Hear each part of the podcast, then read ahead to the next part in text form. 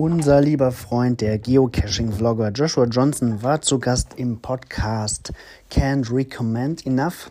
Das ist eine sehr hörenswerte Folge, überhaupt ein sehr hörenswerter Podcast, durch den ich auch erst auf, äh, durch, auf den ich erst durch Joshua aufmerksam geworden bin. Lohnt sich auf jeden Fall, hat noch nicht allzu viele Episoden, aber der macht das ganz gut, finde ich. Ähm, das verlinke ich euch. Ansonsten, aufgrund der großen Nachfrage, haben wir uns entschlossen, die Coins zu unserem Jubiläum in, in unserem ja, Cacher-Reisen-Shop mit anzubieten.